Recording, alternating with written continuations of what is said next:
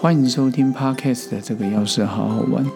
今天是第六季每一天的觉醒第五十六回，众生平等。记得一个本书叫做《现在就是以后了吗》，作者是欧阳文峰，他是亚洲首位一位获得神学博博士学位，而且是出柜的同志牧师。他告诉他的妻子，他想他是一个同性恋者。那他问他太太说：“我应该要怎么做？”他的太太看着他，很严肃的对他说：“做回你自己，生命只有一次。”七年前那时候，我出去旅游，在宜兰的新月广场的诚品书局，看到一个很帅气的作者。那我看到那个书名，那个书名就是“现在就是以后了吗？”那时候我本来以为是一个心灵书籍呀，好，我本来以为是一个心灵书籍。结果呢，等我仔细翻了一番之后，我才发现这个是一个非常不一样的书啊。好，当下我就决定购买。我记得是七年前，利用我假期的午后时光，然后就我就把这本书看完。然后这几年，那开始接触一些演讲，然后跟。呃，同志啊，同性恋的话题，在那几年有接触的机会，然后也有也有一些可能是就我们去宣导演讲哈，也是怕预防，然后就是艾滋带源或艾滋病的族群。然后我药局也有客人跟我很熟，我本身也是一个同性恋者，他有时候常常做一些用药、又会叫咨询。说真的，在我。还没完全认知的时候，我我还是对重重新的认知，我还是比较传统。那时候对这个族群，我完全注重，那我也不做评价。可是当我看完这作者的书，我就了解到说，他们的内心的自我认知哦，还有一些内心的矛盾之处，然后的自我探寻之旅。一个从小到大的基督徒神学博士。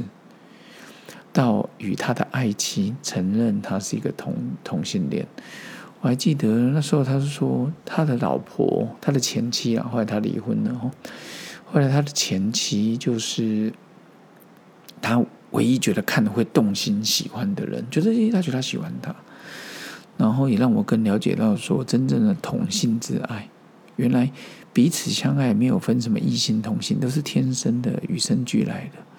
常常有主流的声音哦，或者道德非难，想把他们打成万劫不复。当然，现在多元成家在二零一九年已经通过了哦，新的制度。所以在当时七年前看到这本书的时候，后来我去新竹的彩虹协会去演讲过，然后我就会觉得说，常常他们这样，然后就被打成外界不复啦、不孝顺啊等等。然后之前在伊拉克的逊尼派圣战组织 ISIS 伊斯兰国要求别的宗教改信仰，否则格杀勿论。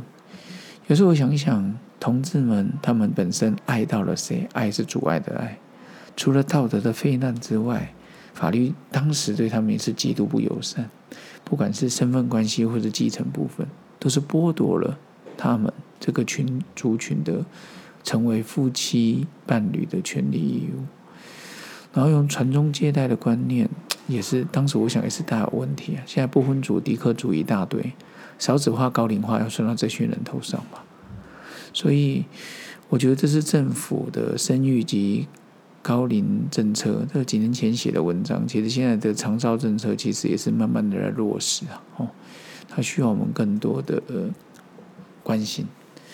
从来没有想过说我们的老人老化、人口老化比日本还严重。啊！当时看完这本书，至少对于同志的心路历程，我有更深的体会跟尊重。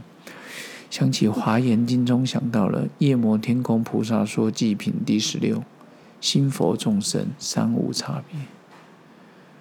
原来自己才是自己设限的关卡。所谓有业看佛是众生，无业看佛看众生是佛。所以，针对于众生平等，也有一些新的体悟，真的又是一个美好的清晨。其实，我们知道多元之后，我们的多元成家方案已经通过了，也祝福天下有情人终成眷属，大家都能择你所爱，爱你所择。OK，那今天节目就分享到这边，也祝福各位，也请各位继续支持这个，要是好好玩，每一天的觉醒，咱们下次见喽，拜拜。